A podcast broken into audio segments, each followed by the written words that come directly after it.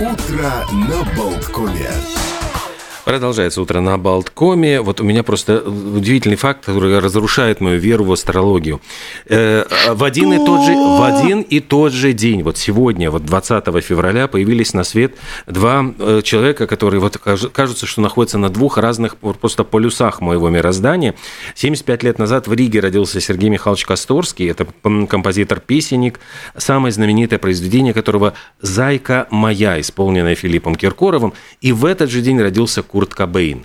Вот просто, мне кажется, что вот какие-то такие два абсолютно противоположных вот представления о музыке. В общем-то, тоже э, вполне себе зайкой выглядел, пока не связался с дурной компанией. А, да, ты имеешь в виду кого? Этого э, Дэйва Грола или э, эту Кортни Лав? Не, ну, конечно же, Грола. Mm. Кортни-то потом появилась. Вот, вспомни его а детские, детские фото, фотки, фоточки, да, да, ну, да детство да. чистые глазенки, угу. ангел воплоти, ну серьезно такой белокурый, а потом понес, понесся по наклонной.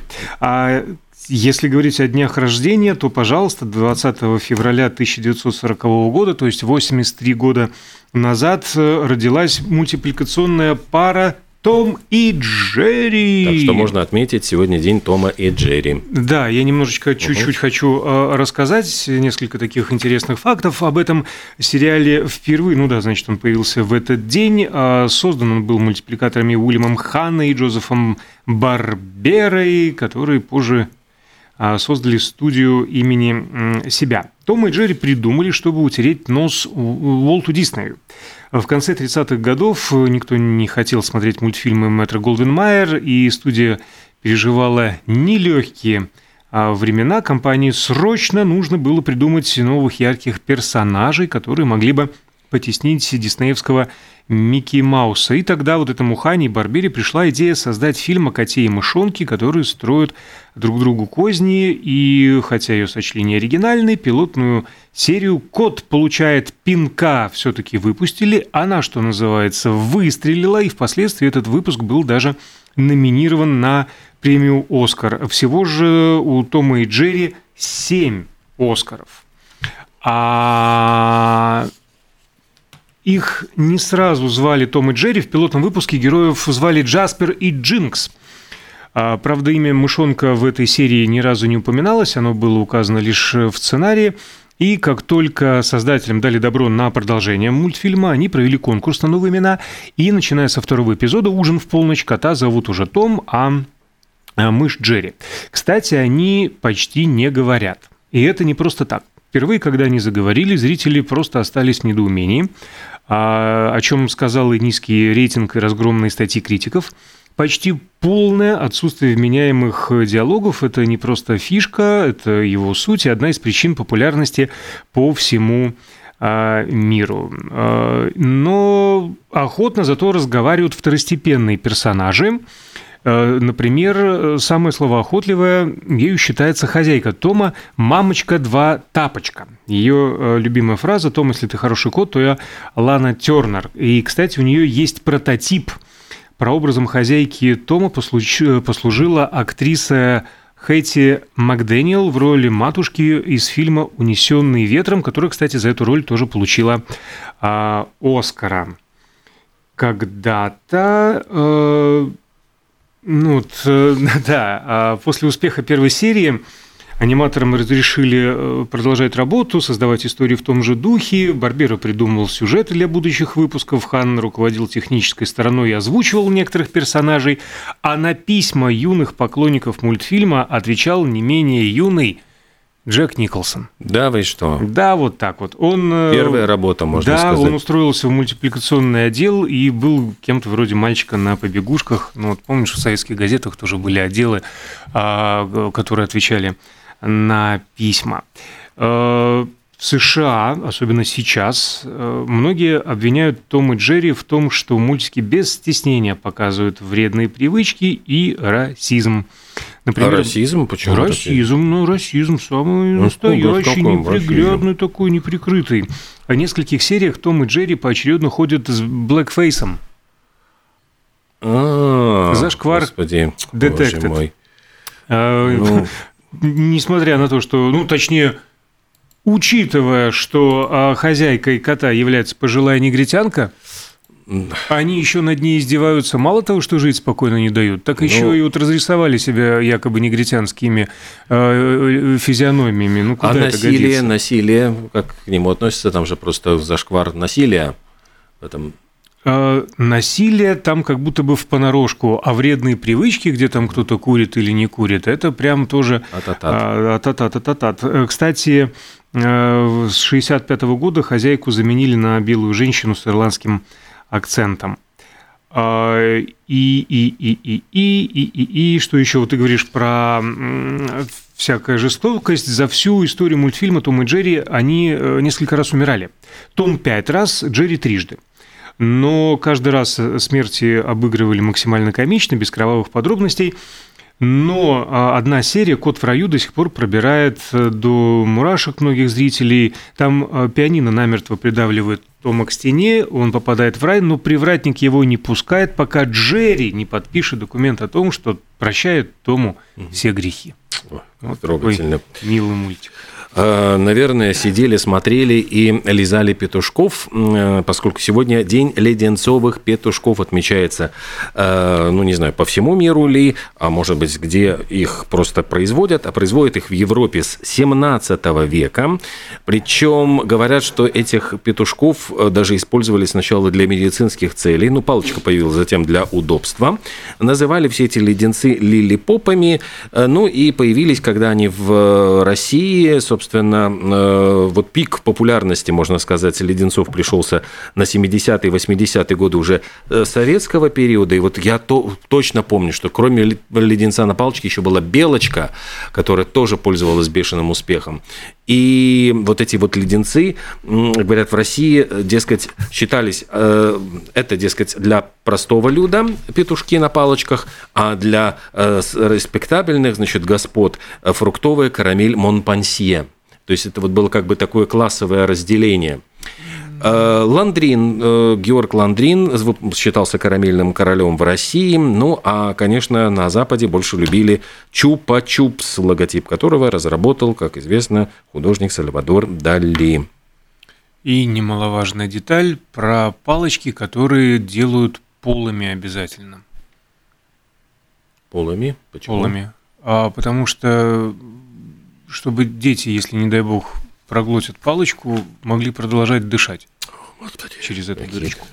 А гораздо полезнее, если, слушай, точно, ты про, про, про карамельку, я, значит, про поперхнуться. Ты про сигару, я там про рак горла. Да, я сегодня за здоровье. Я сегодня, знаешь, не за вот все эти чупа-чупсы, лолипопы и прочие белочки на палочке, я за яблоки. Mm. Apple, Day, Max, Доктор, Вей, как говорят, не у нас. А, Яблочко, Значит, конечно, приятно. Про яблоки. Сегодня Международный день яблок хотя есть 21 октября, а, но их чувствуют, э, чествуют отдельно в Великобритании, чувствуют. А археологи почувствовали, что э, люди выращивали яблони еще 8,5 тысяч лет назад. И, кстати, относительно недавнее совместное исследование китайских и американских ученых доказало, что все современные домашние яблоки появились западнее Тяньшаня на территории э, современного Казахстана. А, более того, э, название бывшей столицы Казахстана в переводе означало «отец яблок», то есть э, вот это Алматы, Алма-Ата, как угодно э, произносите.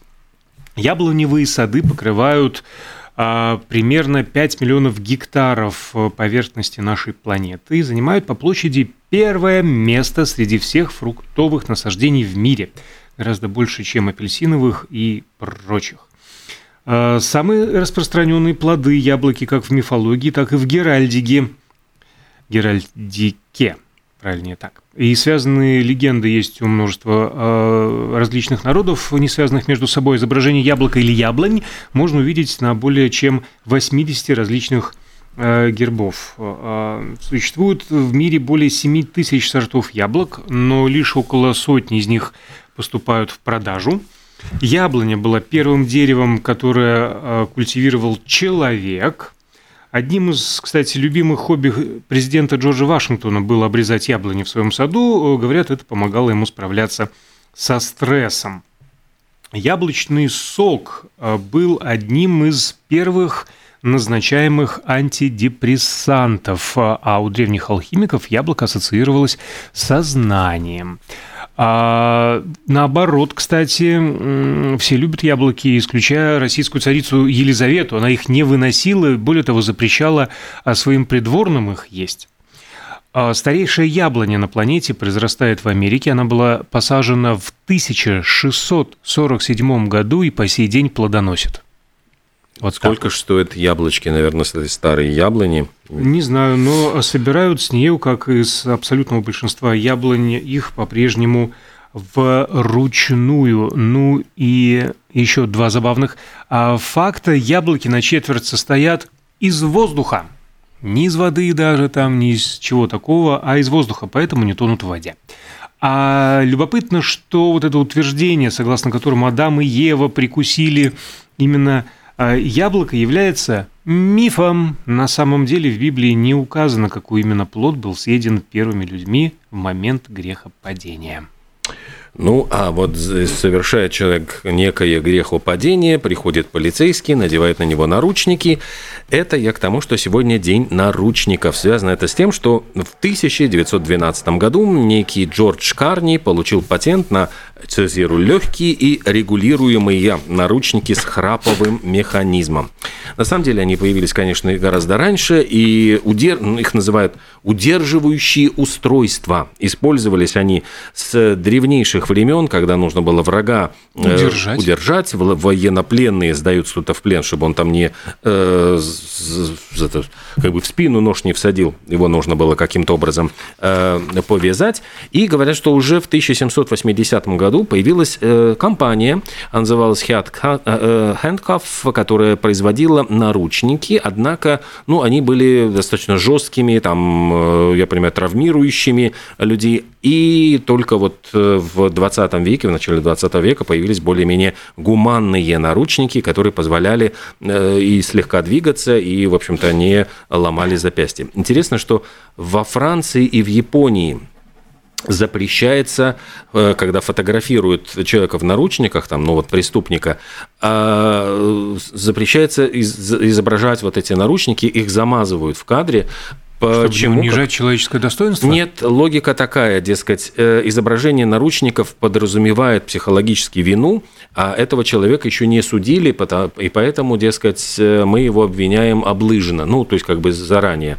А, а то, что он стоит на стенке вот с этим вот э, метром, фаст-профиль, это, это, это как бы это, фотосессия Это по приколу, просто, да? конечно, это, это же макшот, это же там дико весело. Ну, ну короче такое. говоря, вот в Японии, во Франции запрещается изображать человека в наручниках. Очень много людей в наручниках фигурируют на страницах детективов. Детективы – это либо фильмы, либо сериалы, либо театральные постановки, либо, в конце концов, литературные произведения – которыми а, нет-нет, да и уставляешь весь свой дом, начиная с книжных полок. Так вот, сегодня такой забавный праздник, день очистки книжной полки. Кстати, вот э, очищая от хлама всякую, значит, э, свой дом, будьте осторожны, чтобы не выкинуть ценные вещи. В 2008 году а, значит, на, на аукционе был продан а, альбом Rolling Stones 1976 года. Его продали за 4000 фунтов стерлингов. Причем эта пластинка Black and Blue была подписана Джоном Ленноном, Йоко Оно, Полом и Линдой Маккартни, Джорджем Харрисоном и всеми участниками Rolling Stones. Вот такая автограф-сессия. И самое интересное, что вот продавец, который продавал эту пластинку, он ее купил на блошином рынке за 2 фунта стерлингов. Причем, говорят, сторговал еще с трех. Там говорит, да не, да что-то поцарапанное, да еще тут замазанное, кто-то там расписывал ручку. Там, там, да. И в результате он, он выиграл, можно сказать, джекпот. Вот у него э, пластиночка потом за 4000 фунтов оторвали с руками, потому что ну, действительно это редкий, вот редкая получилась Артефакт. Да, артефакт. Как хором, Спасибо. Да? Любопытно, а, как выяснилось, кому принадлежат эти вот э, автографы? А я не знаю, как, каким образом, но очевидно... Не графологу же он ходил. Но очевидно, как-то вот э, обнаружили. А любопытно еще, что годом ранее парикмахерская, где Бритни Спирс э, побрилась на лысо, э, специально создала даже веб-сайт для продажи ее волос на аукционе. И вот это, да, это Buy Barbie, э, Buy Britney Hair, вот это называл, значит, .com, и они продавали, и просто разделили на, я понимаю, какие-то вот небольшие дозы, и они заработали более одного миллиона долларов с тех желающих стрясли, кто желал приобрести волосы Бритни Спирс.